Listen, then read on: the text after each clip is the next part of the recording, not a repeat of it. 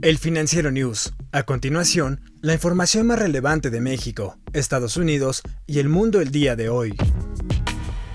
Joe Biden aceptó la noche de este jueves oficialmente la candidatura presidencial demócrata. Dijo que el presidente Donald Trump aún no tiene ningún plan para enfrentar el coronavirus y que sigue esperando un milagro. Por otro lado, dijo que él, a diferencia de Trump, sí tiene un plan. Joe Biden se comprometió a desarrollar pruebas rápidas, equipos de protección y aparatos médicos para que Estados Unidos nunca esté a merced de China consideró que el actual mandatario estadounidense, Donald Trump, ha puesto a Estados Unidos en las sombras con demasiada división, miedo y rabia. Además se comprometió a que de llegar a la presidencia buscará lo mejor de los estadounidenses y no lo peor, y llamó a la unidad nacional. La administración de Donald Trump está dando señales de que las empresas estadounidenses podrían continuar usando la aplicación de mensajería WeChat en China, todo esto tan solo dos semanas después de que el presidente ordenara una prohibición estadounidense del servicio de propiedad china. La administración está todavía trabajando en las técnicas para hacer cumplir esta prohibición de la aplicación. Los expertos dicen que la clave está en si la Casa Blanca permitiría a Apple y Google de Alphabet incluir la aplicación en sus tiendas globales fuera de Estados Unidos.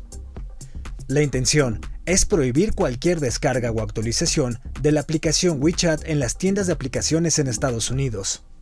La medida sigue a la orden ejecutiva de Donald Trump del 6 de agosto que prohíbe a las personas y empresas estadounidenses hacer negocios con WeChat a partir de mediados de septiembre, lo que hizo sonar las alarmas en todas las empresas estadounidenses con operaciones en China.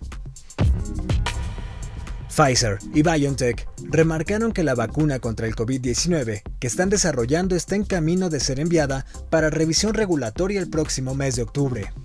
Las compañías agregaron que la vacuna fue bien tolerada, con efectos secundarios como fiebre de leve a moderada en menos del 20% de los participantes.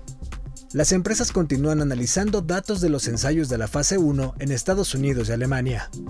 Esto convertiría la vacuna en una de las de más rápido desarrollo del mundo.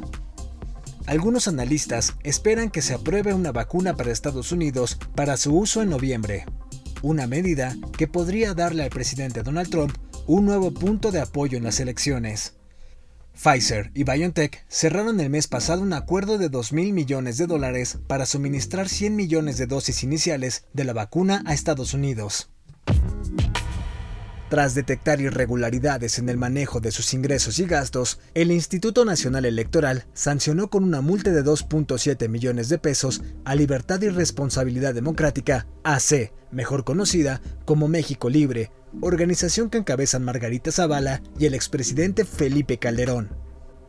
Además, el instituto informó que multó por aproximadamente 6.1 millones de pesos a siete organizaciones, incluidas México Libre, que aspiran a ser partido político, luego de las irregularidades detectadas por la Comisión de Fiscalización.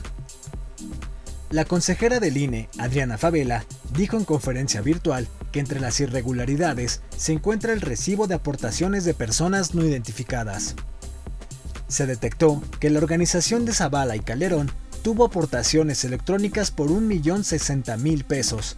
Este movimiento fue realizado por medio del dispositivo CLIP, que no permite identificar a los aportantes de los recursos. Estas organizaciones podrán impugnar las sanciones ante el Tribunal Electoral del Poder Judicial de la Federación. ¿Te imaginas hacer tu home office frente a las cristalinas aguas de las Bermudas? Pues la isla está ofreciendo certificados de residencia renovables de un año para trabajadores remotos y estudiantes postsecundarios. Bermudas se está presentando como un refugio a medida que los casos de COVID-19 continúan aumentando en otros países y cambian las reglas sobre dónde pueden trabajar las personas. Bort dijo que la vida en las islas atraerá a los extranjeros porque Bermudas logró contener la propagación del COVID-19 a través de pruebas rigurosas, pulseras de control de cuarentena y reglas sobre distanciamiento social y uso de máscaras. Bermudas tuvo menos de 150 casos confirmados de COVID y 9 muertes. Hasta este viernes, la isla tenía solo 6 casos activos de la enfermedad, dijo el premier de la isla, David Burt. Los trabajadores aprobados para el programa de residencia de un año deben tener un seguro de salud y estar empleados por una empresa extranjera legítima o por su propia compañía. sin ninguna duda, vale la pena aplicar y enviar tus correos con los pies llenos de arena y sol. Yo soy Daniel Maldonado y la producción es de Daniel Díaz. Hasta la próxima entrega del Financiero News.